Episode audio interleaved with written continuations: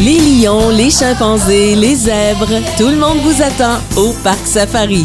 En direct du Parc Safari, Jean-Yves Lemay, jusqu'à 16h. En direct du Parc Safari à Hemingford, vous écoutez le FM 103.3. C'est Jean-Yves Lemay qui est là jusqu'à 16h en compagnie de Eliane Tremblay-Moreau, notre chroniqueuse de tourisme Montérégie. Salut et bienvenue à notre micro. Merci Jean-Yves. Tu vas être là chaque week-end, toi? Oui, absolument. Qu'est-ce qu'on a au menu cette semaine? Donc, euh, pour cette semaine, dans le fond, euh, je vais te parler d'agrotourisme, de cyclotourisme et de nautisme en Montérégie. La Montérégie, c'est la région où on retrouve le plus grand nombre d'entreprises agrotouristiques et tourisme gourmand avec plus de 335 entreprises. Ça, quand tu me parles de ça, ça veut dire que tu parles des fermes, des petits endroits qu'on peut s'arrêter pour acheter des fromages, des pains, des viandes, Exactement, des dans légumes. le fond, fromagerie, euh, les endroits pour faire de l'autocueillette, les marchés fermiers, euh, les cidreries, vignobles, Wow. microbrasseries, distilleries, on les nomme toutes.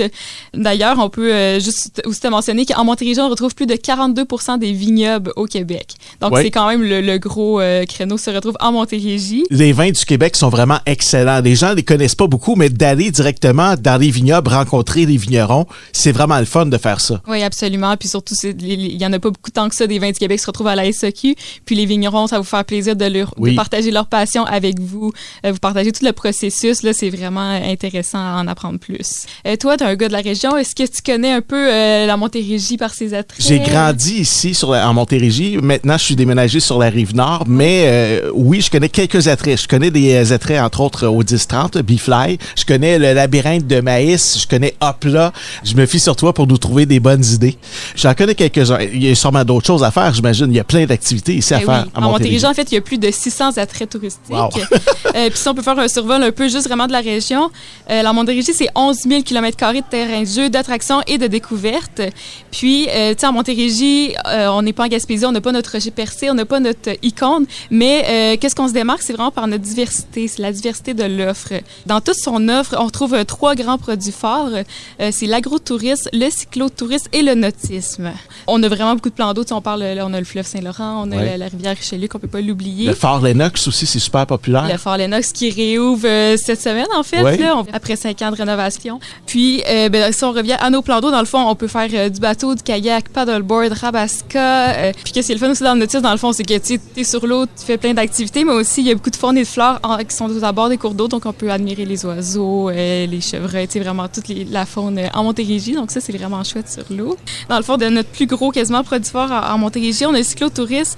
Euh, Est-ce que tu savais que l'offre cyclable la Montérégie, c'est la plus importante au Québec? Non, je savais pas ça. Pourquoi fond- on a des pistes cyclables à, à profusion aussi? Dans le fond, on a plus de 1000 km de réseau cyclable à travers la région. Puis dans ces 1000 km-là, on a 640 km qui sont vraiment en piste cyclable, que vous pouvez rouler très sécuritaire pour toute la famille. Fait que ça, c'est vraiment cool. Oui, avec les enfants, c'est le fun de faire ça un dimanche après-midi. Ben oui, absolument. Tout à la longueur d'année, c'est ouvert euh, de début avril à fin octobre. Qu'est-ce qui est le fun aussi, c'est qu'on peut vraiment rouler autant en milieu urbain qu'en milieu rural.